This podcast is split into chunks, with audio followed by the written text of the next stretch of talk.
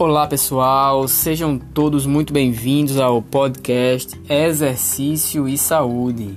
Eu sou o Joey, personal trainer, e hoje vamos falar sobre exercício e Covid-19, que até o momento em que gravo esse programa, infelizmente, ainda atinge números alarmantes de mortes no Brasil e no mundo.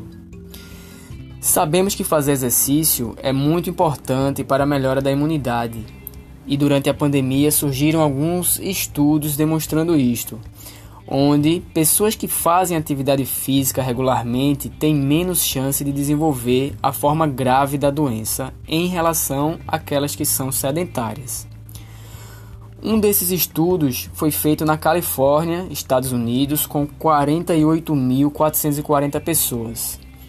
É isso aí, quase 50 mil pessoas que deram entrada neste hospital em 2020, dos meses de janeiro a outubro, tiveram que responder a um questionário ao chegarem. E entre as perguntas estavam as seguintes: Quantos dias de exercício físico você pratica de moderado a intenso? E quantos minutos faz neste nível? Com essas respostas, os pesquisadores então classificaram as pessoas em três grupos diferentes.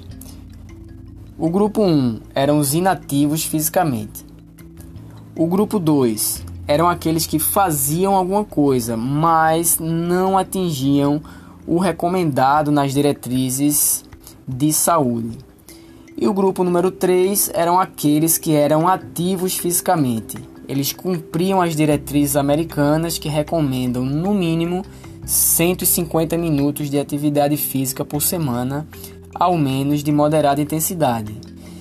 Isso dá 22 minutos por dia, de domingo a domingo, ou se quiser contar de segunda a sexta, são 30 minutinhos por dia de atividade física. E o resultado principal desse estudo é o seguinte: as pessoas que demonstraram ser inativas fisicamente tiveram 2,49 vezes mais chance de morrer de Covid do que aquelas que eram ativas. Repetindo, as pessoas que não faziam nada tiveram praticamente duas vezes e meia mais chances de morrer de Covid. Os pesquisadores ainda recomendam que as autoridades públicas tratem o exercício como forma de controle da pandemia para toda a população. Ou seja, é o distanciamento social, usar máscara, álcool em gel, lavar as mãos e fazer exercício. Então é isso, pessoal.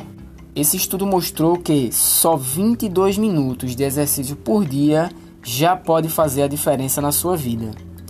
Mas e de forma prática? Como fazer esse exercício? Essa resposta fica para o próximo programa. Dependendo da plataforma que você estiver me escutando, pode gravar um áudio deixando seu comentário, crítica, pergunta ou sugestão para os próximos programas.